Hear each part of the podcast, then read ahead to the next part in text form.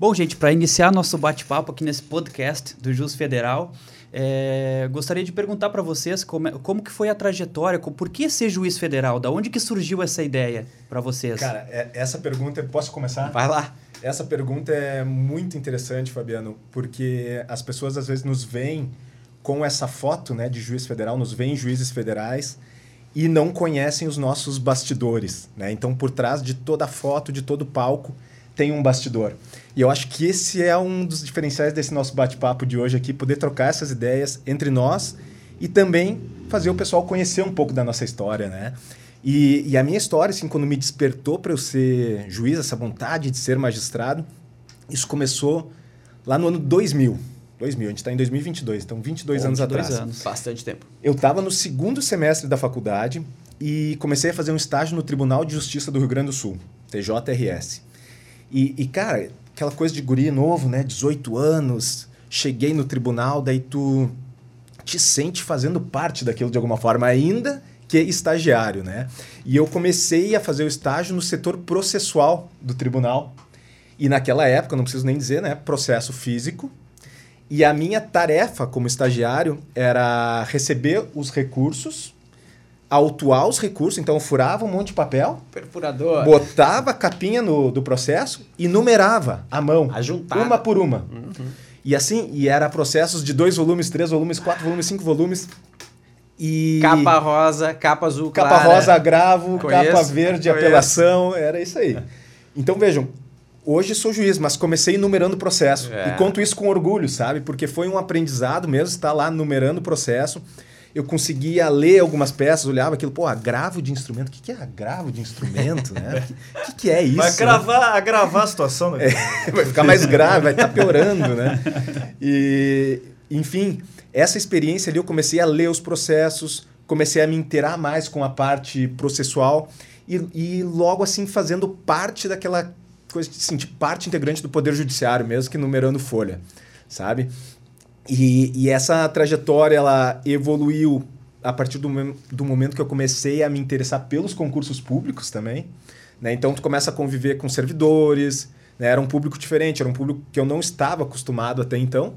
Né? E daí começam a me informar, nossa, como é que funciona o concurso e tal, papapá. Daí comecei a fazer alguns concursos menores. Eu me lembro, o primeiro concurso que eu fiz... Tu lembra qual foi o primeiro concurso que tu fez?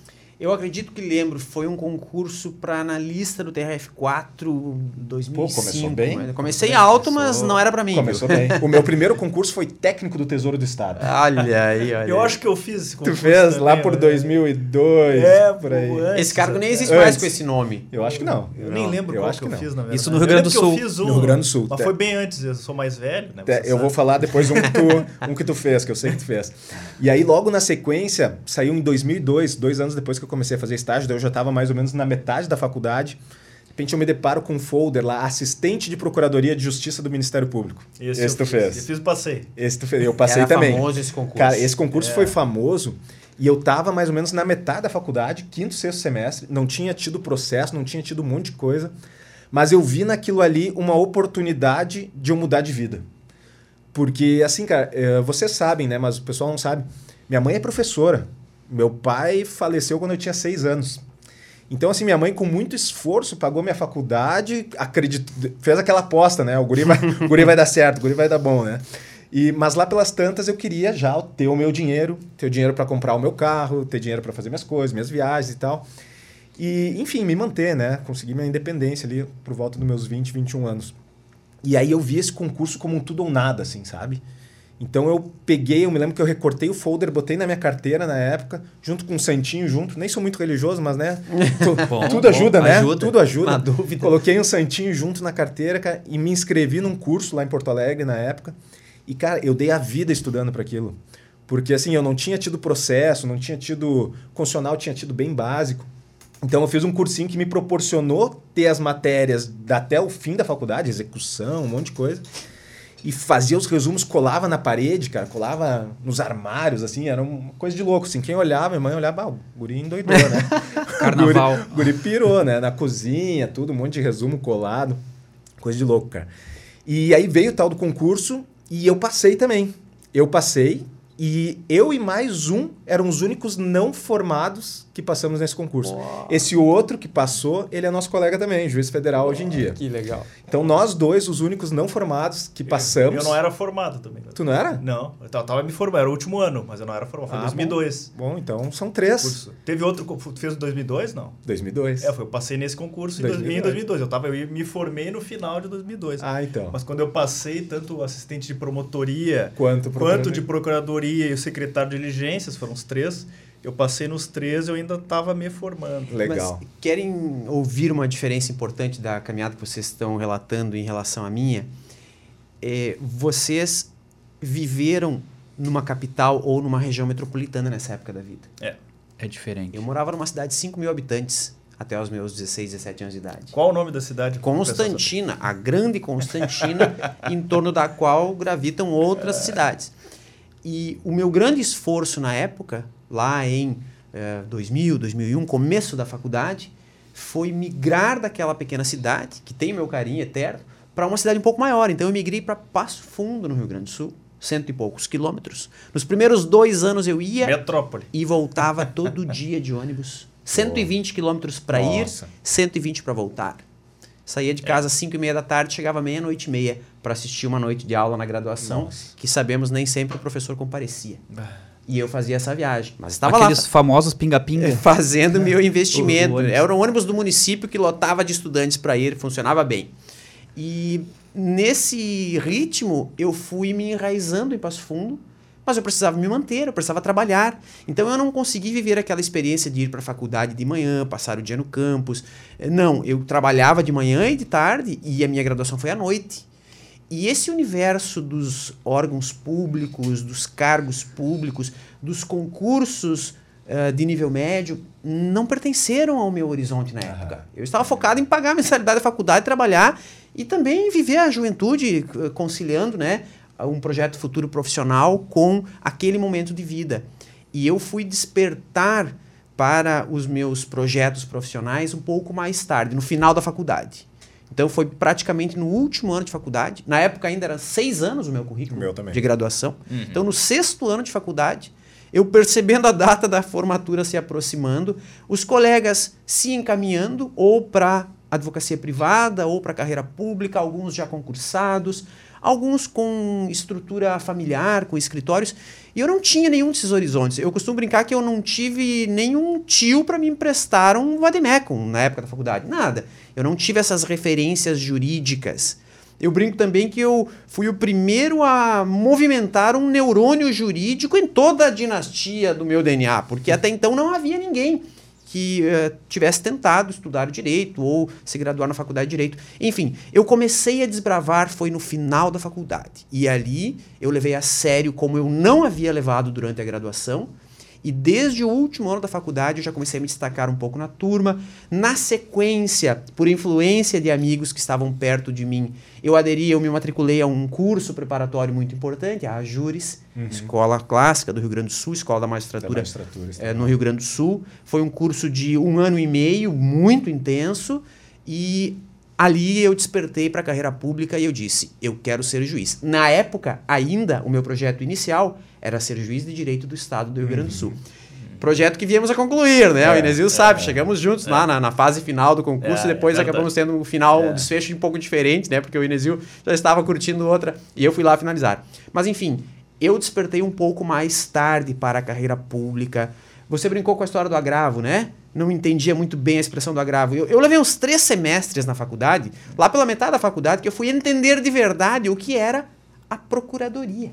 Mas que procuradoria, que nome infeliz. Eu dizia, mas procura o quê? tá é, eu não entendia, não entendia que era uma derivação né, da procuração, do procurador, a PGE. Eu achava o máximo uma colega que fazia estágio na PGE, mas eu não sabia o que era a PGE. mas eu achava o máximo aquilo. Enfim, eu me inspirei aos poucos nessas é. referências é. que eu encontrei. É, eu, eu, comecei a faculdade, sou um pouquinho mais velho, comecei a faculdade em 97. 98 eu. 98, então, um ano só de Vamos aí. E meu primeiro estágio era gratuito. Eu fiz estágio na assessoria jurídica da Fundação Zoobotânica. eu ia trabalhar lá no, no Jardim, Jardim Botânico, Botânico, lá dentro do Jardim Botânico, tinha que caminhar até lá. É, todo dia indo de, de ônibus. e fazia um trabalho assim burocrático, é, de, de, de office boy mesmo. E... Mas aí que surgiu o ambiental na tua vida. o, pior é, o, pior é, que é verdade. Boa, aí, ó, o pior sacada. é que é verdade. Boa. Tinha muita questão de, de ambiental, incrível que pareça. E aí depois eu tive vários estágios no, na justiça militar, e num escritório de um tio meu também, o Cristiano Martins Costa. É, e aí, de, aí eu comecei a despertar aos poucos para a é, vida do, do concurso público durante a faculdade mesmo. E me chamou a atenção, tá, Justiça Federal, Estadual, e um falava, outro falava como é que era. E um dia eu perguntei para esse meu tio, inclusive, como é que, que, que essa Justiça Federal faz? Como é que é a competência de uma e de outra? Porque tinha, na faculdade a gente não tinha, né? Não tinha, não a tinha. Justiça Federal era um Aí ele me, me explicou, ah, é o que está na Constituição e tal, falou meio genérico. Eu disse, vou atrás para ver o que, que é isso. E eu acho que meu pai tinha falado alguma coisa também sobre a Procuradoria da República e tal. Comecei a ir atrás, ler a respeito e tal, e vi que surgiu uma, uma oportunidade de estágio no Ministério Público Federal, é, na Procuradoria Regional da República. Eu me, me inscrevi, tinha uma provinha escrita lá, acabei sendo selecionado, e ali eu senti um baque bem grande.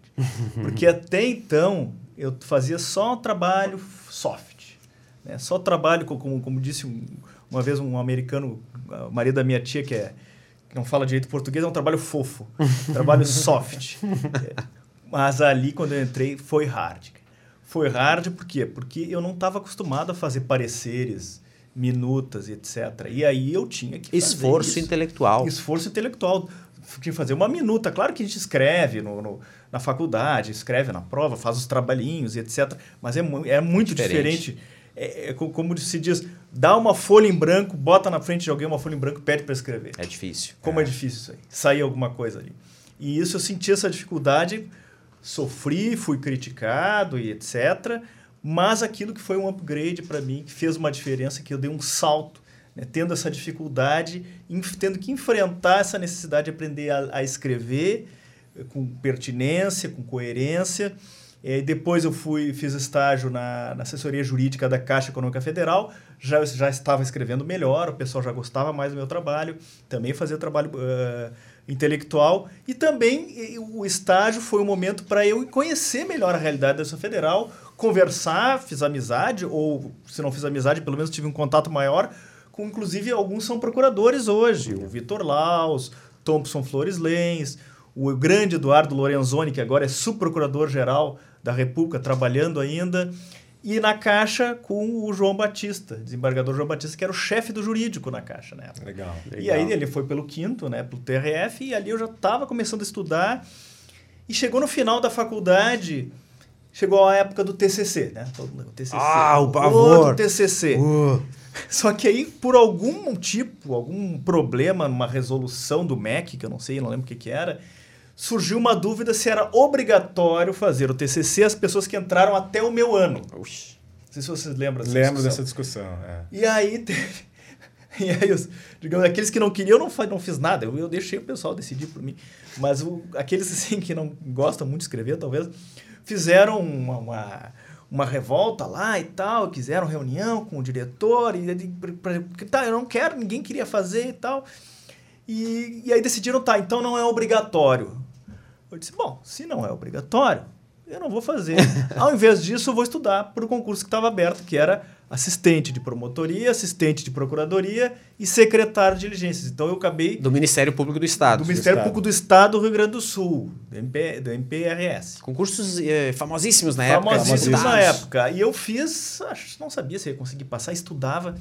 E eu não podia abrir mão do estágio. Na época eu era estagiário da, da, da Caixa Econômica Federal e eu, eu não podia ficar sem aquele dinheiro. Não tinha como. Meu pai não tinha condições de me cobrir. E, então eu, tinha, eu trabalhava de manhã, é, aliás, desculpa, eu trabalhava de tarde e fazia faculdade à noite. Então eu tinha de manhã para estudar, mas também estudava é, no, no intervalo do, entre as aulas. O bom é que naquela época não tinha celular, a gente não perdia não tanto tempo. Celular. É. E no fim acabei passando nos três assumi como secretário, depois como assistente de promotoria. Olha aí, que legal. E prossegui meus estudos. Não parei depois da faculdade. Foi legal. E fiz uma boa faculdade também, posso dizer isso. Claro, não, não, fui, não fui laureado, essas coisas. Não, nada contra quem, quem for laureado. Maravilha. Mas, mas isso é legal porque tira aquele mito de que precisa ser um ET para passar no juiz é, federal, né? que precisa ser um gênio, ou que fez uma excelente faculdade. Eu acho que nós três, né, os três juízes aqui, o Fabiano é, advogado e administrador, né? Mas nós três juízes fizemos uma faculdade boa, né?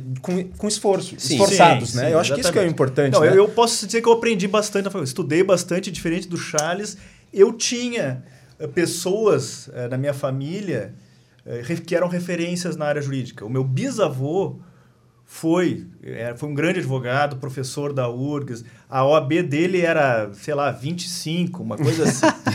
meu, é meu, pai era OAB 10 do Distrito Federal. Nossa. Ajudou a fundar a OAB do Distrito Federal. Sim, o meu bisavô, o José Luiz Martins Costa.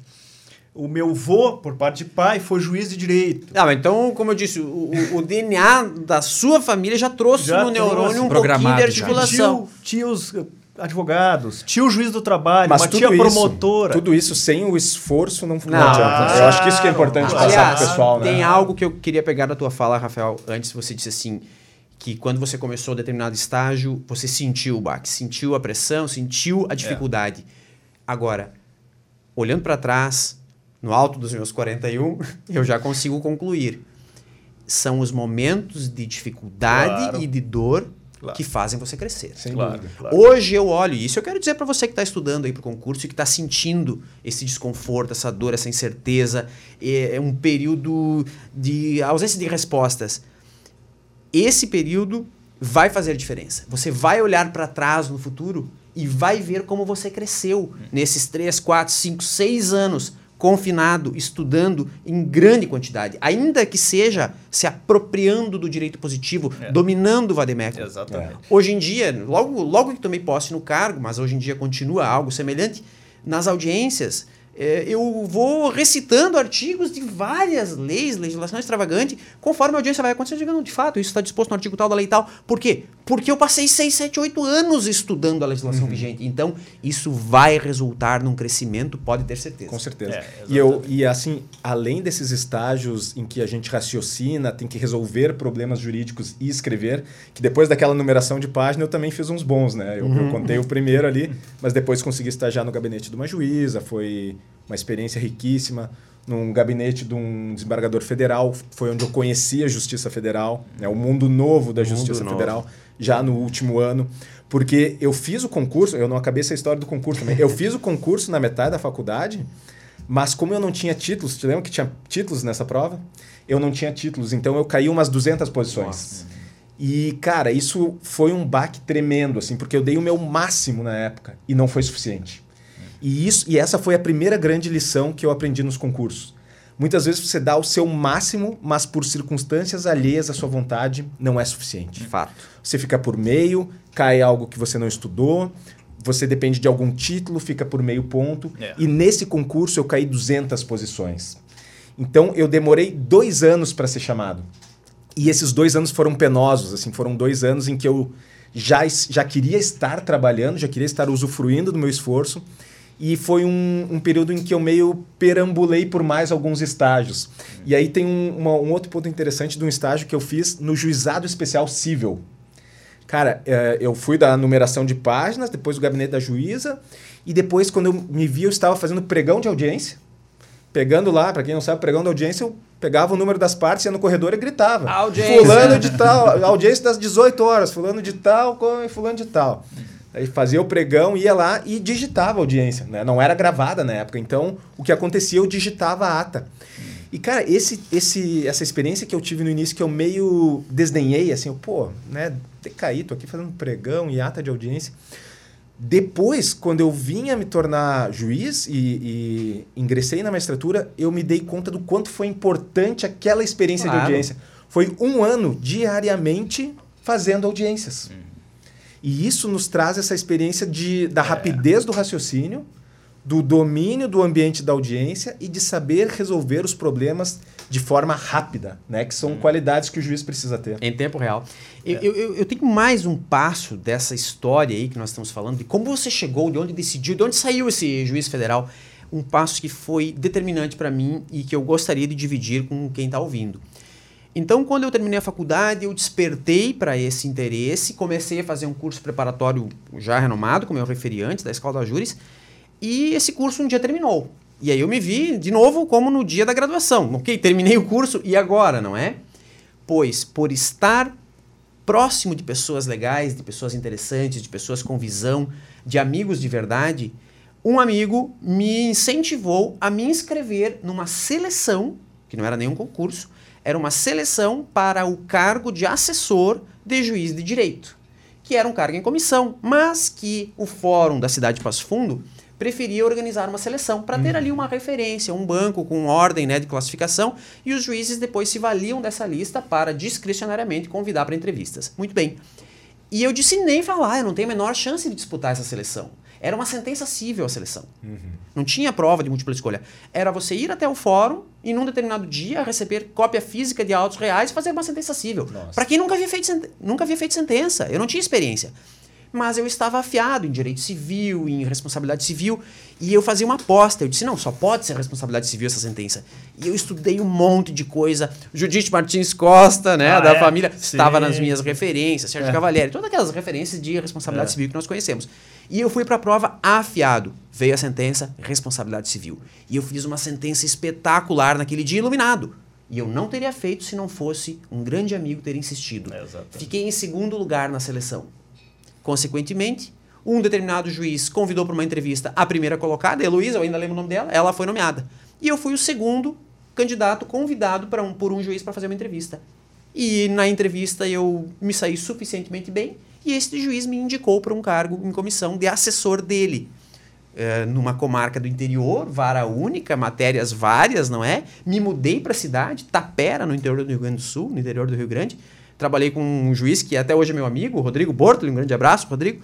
E ali, então, vivenciando a experiência do gabinete de um juiz, então as minhas dúvidas desapareceram. Era aquilo que eu queria fazer. E eu acho que aí tem outra lição que a gente pode extrair desse teu relato que é nós estarmos prontos para as oportunidades que a vida nos traz. Uhum. Sem ter medo de dizer não estou pronto. Exatamente. Não vou fazer este Exatamente. concurso porque eu acho que eu não estou Exatamente. pronto. É, mas, mas por outro é lado, difícil. não ter medo de enfrentar. Também. Não ter medo de enfrentar. Porque quando a gente enfrenta o um novo, um desafio completamente diferente, é, é, comum nós nos sentirmos com um peixe fora d'água. Intimidados tipo, também. o que, que eu estou fazendo aqui? Por que eu não volto para o meu conforto do meu sofá?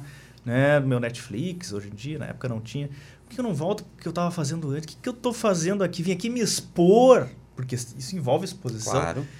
Mas é aí que a pessoa é, cresce. É essa que é a verdade. É Esse magistrado, Rodrigo, mais um abraço, me ensinou algo muito importante. Muitas vezes eu batia na porta do gabinete dele e dizia, doutor, olha aqui, ó, esse processo, uma execução fiscal, assim, assim, tem vários réus, etc.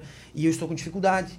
E ele olhava para mim com uma naturalidade e dizia: sim, volte aqui quando tiver uma proposta. Exatamente. e eu dizia, mas é que eu estou justamente com dificuldade em conceber a proposta. Ele não. Ele disse, Charles, as nossas capacidades elas se expandem permanentemente.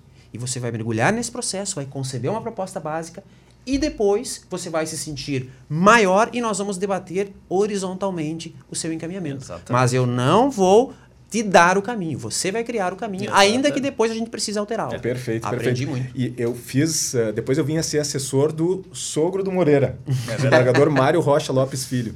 Uh, uma pessoa que eu tenho uma gratidão enorme, infelizmente nos deixou recentemente, mas foi um cara que me ajudou demais, me deu oportunidades, fui assessor no gabinete dele. E ele tinha um jeitão assim meio, né, quando ele às vezes lá no sul a gente diz dá nos calcanhar, né? Deu nos calcanhar. É, né? Então eu chegava com um caso para ele, ele chegava, não, gurizinho, não me traz problema, me traz solução. né? Olha que, aprendizado. É. Não me traz é o problema, me traz a solução. Ou diz, ó, o problema é esse, mas pode fazer isso. É.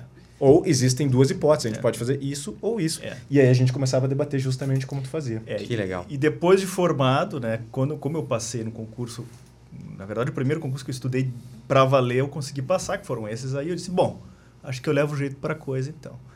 E aí comecei a estudar para outros concursos e fui tendo mais sucesso do que, do que falhas. Passei para procurador do município, mas qual é o segredo? É o ET, alguma coisa? Não, eu, eu devagar e sempre eu nunca parei é. de estudar. Constância, né? E eu assumi uma rotina na minha vida que era quase todos os dias. Claro, tem um dia que eu sempre estudando, sempre uhum. melhorando, quase como se fosse uma coleção de figurinhas, sempre aumentando uhum, tua uhum. coleção. Sempre vai aumentando, vai aumentando, é tranquilo. Chega um ponto que tu fala, se você não para, e se beneficia do tempo, dessa questão do tempo de estudo, Acumula. muito tempo acumulado, É, é juro sobre juro. a pessoa entra no- na, no- na competição com uma baita vantagem competitiva. Essa é que é verdade. Eu passei procurador do município, aí eu fiz procurador da República.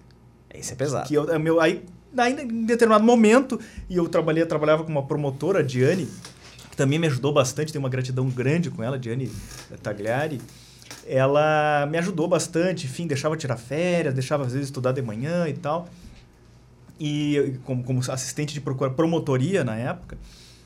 E eu fiz o procurador da República achando que não ia conseguir e passei na primeira fase. Nossa, é difícil. a primeira 2004. fase. Equilíbrio 2004. de grupos, tudo bem difícil. Aí eu, pá, meu Deus do céu, vou ter que estudar para segunda agora. E comecei a estudar que nem um louco, assim, condenado e tirando atraso e tinha muita matéria que estava faltando ainda para mim e fui reprovado na segunda. E foi um baque grande, porque eu estava com uma expectativa naquele momento.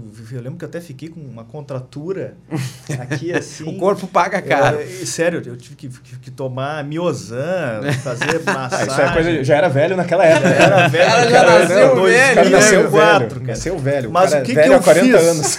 O que, que eu fiz? Eu terminei, terminou o concurso.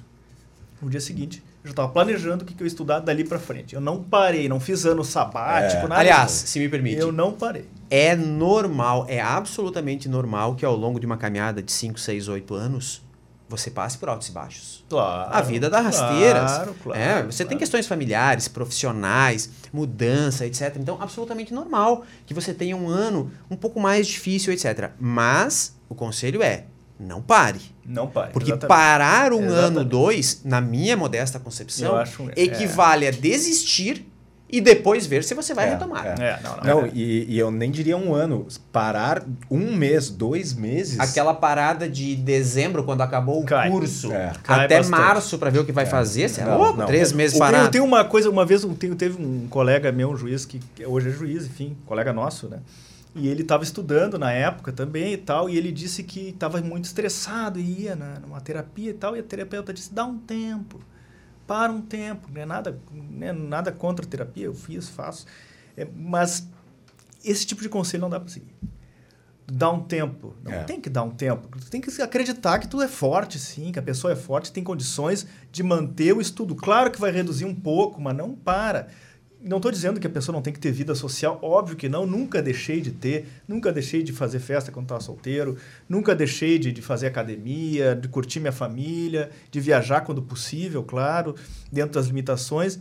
Mas esse negócio, ah, vou parar um ano para descansar a cabeça. Essa, na minha modesta opinião, quem discordar de mim pode discordar, é a maior furada. É que furada. Não, parar não, mas é importante a pessoa estar sempre atenta para o seu emocional, né? Eu acho que isso é Claro, importante, claro, né? claro, Depois de cada baque, não negligenciar o emocional, porque senão Exatamente. vira uma bola de neve que estoura lá na frente. Exatamente. Né? Quando o cara chega numa prova oral, depois de dois anos de esforço, ele está enfraquecido emocionalmente. Sim. Exatamente. Então eu acho que isso é importante, tu curar o emocional, de- depois de um baque desse, curar o emocional logo em seguida, se fortalecer É.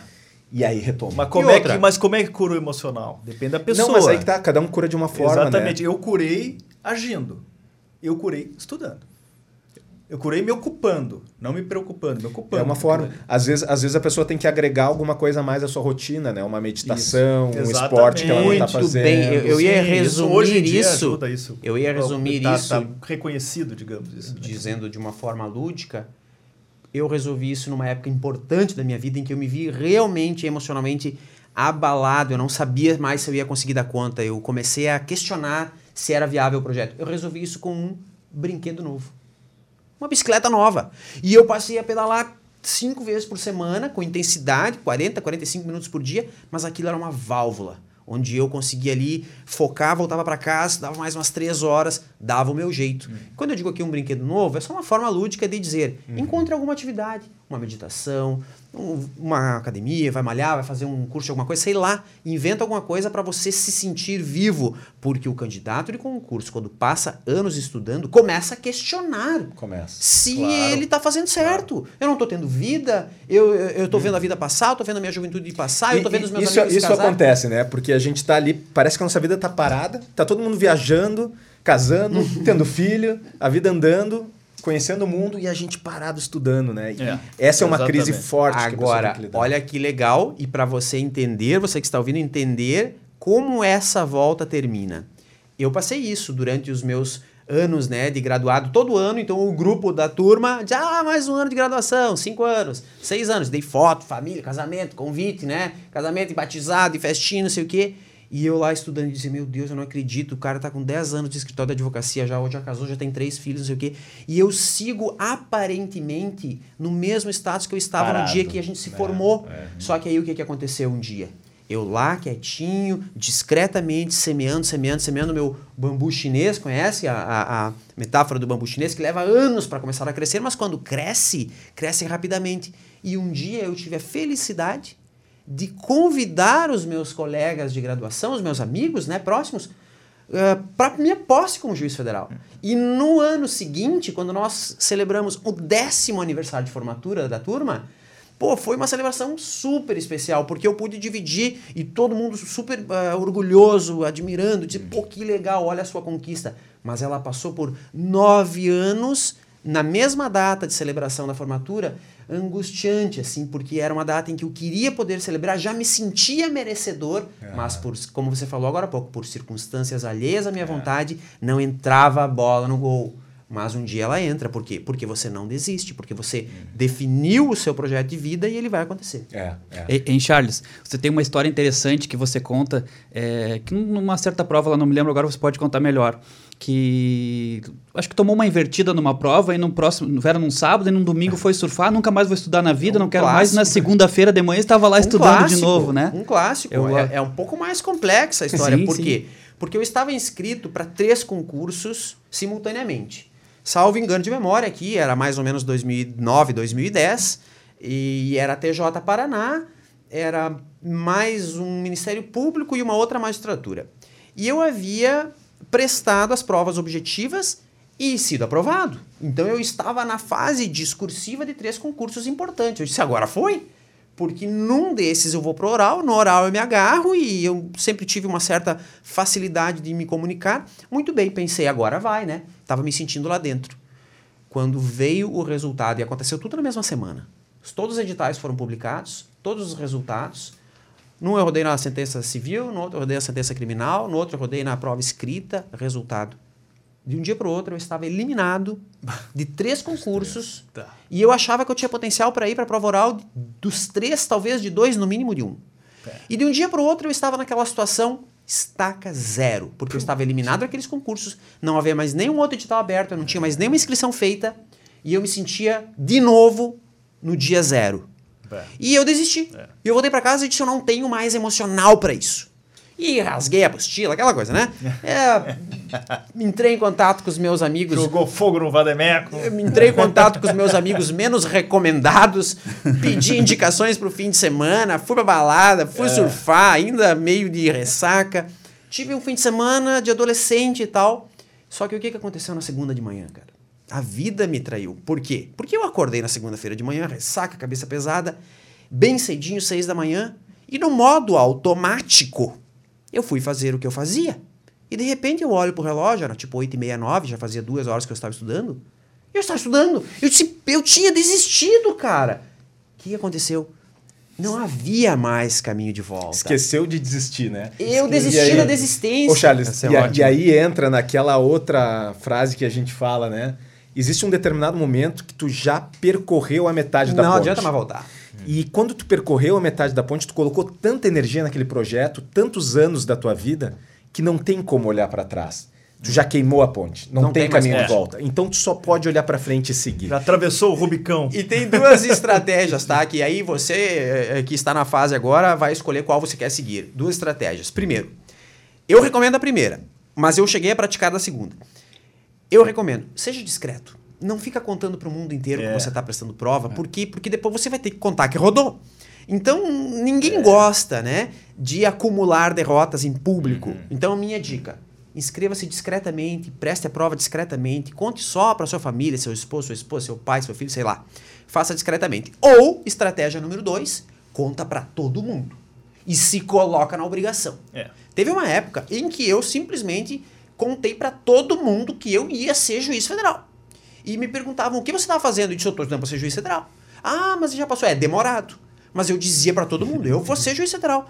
E de repente, quando batia esse desânimo, essa vontadezinha de desistir, eu dizia, cara, eu não posso, eu não tenho cara para olhar para todo mundo. Exatamente, é uma estratégia interessante. E dizer que depois tu falar para anos, todo mundo, desistiu. as pessoas, tu, tu acaba gerando uma situação que as pessoas te pressionam. Então, quando eu te coloca na obrigação. Quando dava uma da manhã e eu ia fechar o livro, eu lembrava da mensagem que eu tinha colocado no grupo, que eu dizia que eu ia ser juiz federal. Eu abri o livro de volta, não a estudar, eu não é. tenho coragem de olhar para essa pessoa. É, eu, eu, eu, eu, eu falava também, eu falava, tô fazendo, tô fazendo mesmo, e é isso aí, tô estudando assim, assado, tantas horas, etc.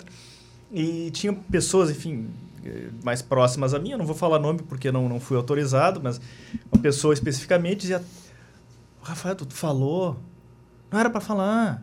Falou, disse, ah, eu vou falar. Se não quiser falar, não fala. Eu vou falar. Falava e me sentia realmente pressionado. E aquilo uma era uma forma. Mas depende da pessoa depende também. Da pessoa. Né? Agora, olha só, acho que nós já estamos sendo convidados a encerrar o episódio, né? É, eu quero finalizar então a minha fala aqui com uma lembrança interessante. Apesar de eu ter recomendado a primeira estratégia da descrição e praticado por uma época a segunda de contar para todo mundo, a minha finalização da caminhada foi muito legal porque Ninguém, absolutamente ninguém, amigos e família, ninguém. Só minha namorada sabia.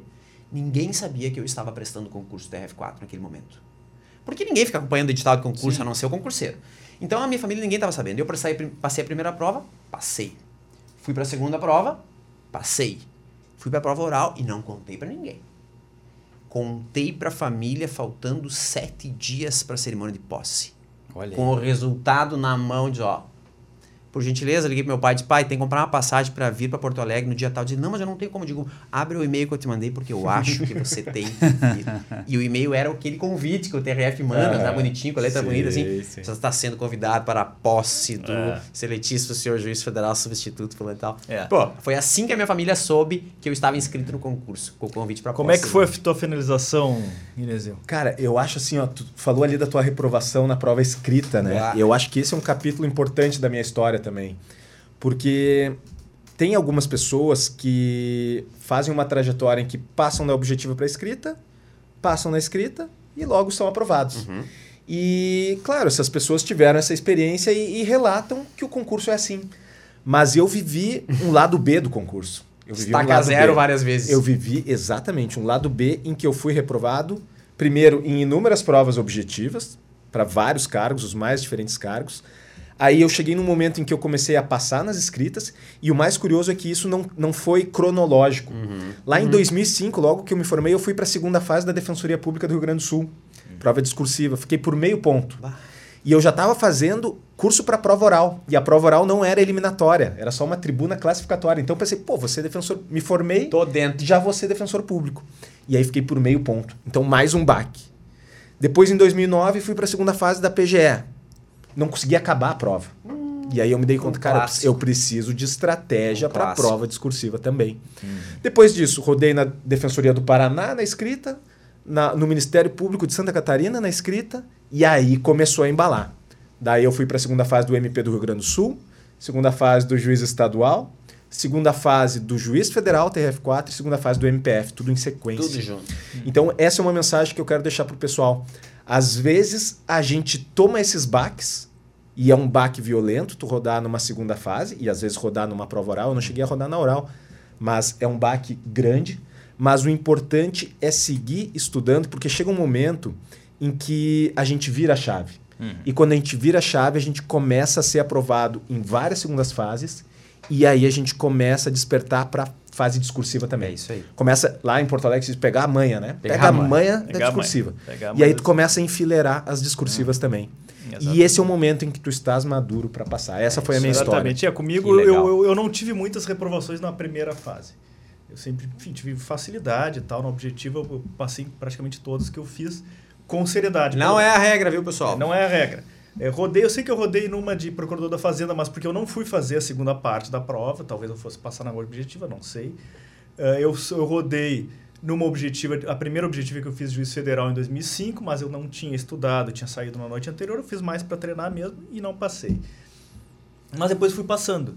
Passei nessa de procurador da República em 2004, rodei na segunda fase, É, aí eu comecei a sentir dificuldade na segunda fase. E aí, mesma coisa que tu disse, bom, ter que ter uma estratégia, afinal, falta alguma coisa. Foi aí que, enfim, resumindo, eu fiz, então, Procurador da República, Juiz Federal, ano, ano 2005. Passei na primeira fase de juiz federal. Na época o pessoal pergunta ponto de corte, ponto de corte. Na minha época, se eu não me engano, o ponto de corte era 70, ou 69 a 70. Mais ou menos. Eu fiz 71, 72, alguma coisa assim. Só um asterisco para ver como isso é cíclico, né? É cíclico. No nosso concurso, uns dois, três depois, foi 60. 60. 60 Aumenta. Então não, não é uma regra que não o ponto é, de corte vai é, aumentando não, com o passar do tempo. Não. Né? Aí eu fiz, passei para a segunda fase e eu estava preparado. Tenho que reconhecer que eu estava preparado conhecia bastante. É a modéstia em pessoa, não, né? Não, não, não, é questão de modéstia. Eu quando o cara mesmo. é preparado. Eu estava mesmo, eu estava estudando até a jurisprudência do TRF da quarta região, a jurisprudência do, da. Na época era a quarta sessão, continua sendo a quarta sessão, sétima e oitava turma. Eu sabia como fazer sentença, porque eu, eu era assistente de promotoria e trabalhava com criminal. Né? E chegou lá na hora da prova, na sentença, eu disse: eu sei fazer essa sentença. Boa. Eu sei, mas aí que eu fui traído. No fim, o resultado final foi bom, mas na hora eu escrevi, escrevi, escrevi. Achei cabelo em um ovo. Eu acho Reconheci uma sei. incompetência parcial que não existia, que só eu via ali. Que, na verdade, o, o, o examinador provavelmente não se deu conta que tinha. E ele não queria saber aquilo ali. Eu não me dei conta daquilo, fiz aquela bobagem, não terminei a sentença. É, esse é o erro, né? Praticamente tive que fazer uma dosimetria horrível. Isso está no nosso e-book. Está no e-book. Está no e-book. É. Mas o que aconteceu na minha época, agora mudou, né? Na minha época era uma prova de sentença e duas discursivas no mesmo dia. E eu no outro dia, uma de sentença e duas discursivas no mesmo dia. A sentença civil fui muito bem, a sentença penal, penal eu fui péssimo. E eu me saí dali achando que tinha certeza que tinha rodado, saí péssimo de lá, fui para uma noite também com outro conhecido meu, disse, cara, rodei certo, cara, é certo. Isso aí aconteceu. Aí eu disse, tá, vou estudar agora. Tem uma prova objetiva de procurador da República. Logo em seguida, eram daqui uns três, três semanas mais ou menos. E pá, tomei pau. Na primeira fase da, da objetiva e errei coisa que eu sabia, é. aquela incorreta, marca é incorreta. É incorreto dizer que aquela coisa que só para incomodar o cara. Aí eu, pá, daí eu fiquei também, sensação de estaca zero. Bah, meu Deus, não acredito. Chegou o resultado, passei na sentença de juiz federal e disse, agora que eu vou. Agora vai com tudo. E aí fui com tudo, aí passei nas AGU também, aí Aí, aí a coisa foi. flui, né? É, que aí legal, cara. Eu tirei, para vocês saberem, na época tinha que fazer seis na média, uh, seis na média das duas provas, e no mínimo cinco em cada dia. Era assim. Sim, tem as Eu fiz cinco no dia da prova penal e sete em alguma coisa no dia da prova civil. Então a o média suficiente. foi mais de seis. Sabe quanto é que eu tirei na prova penal, na sentença penal, valia 6. Sabe quanto é que eu tirei? 1.9. Hum. Só que eu gabaritei as, as questões objetivas. Ah, não tinha o um mínimo na sentença. Não tinha mínimo, não tinha mínimo ah, na sentença. No nosso foi diferente, né? Olha, a minha sentença foi um lixo. Dava para pegar... Detalhe, era, na época, o que eu mais sabia. Fazer sentença penal. E foi o que eu fui pior. É, às vezes o cara é traído por essa. Mas, galera, a gente tem papo aqui para né? muita é, pra conversa. bastante tempo, né? mas estamos com tempo... Para o episódio de é, hoje foi. É, vamos deixar tá o resto para semana que vem? Para a próxima. Vamos, vamos deixar para a próxima. próxima. Então tá, Maravilha. tá, pessoal. Vamos ver vocês, galera. Valeu, valeu. Até mais. Valeu.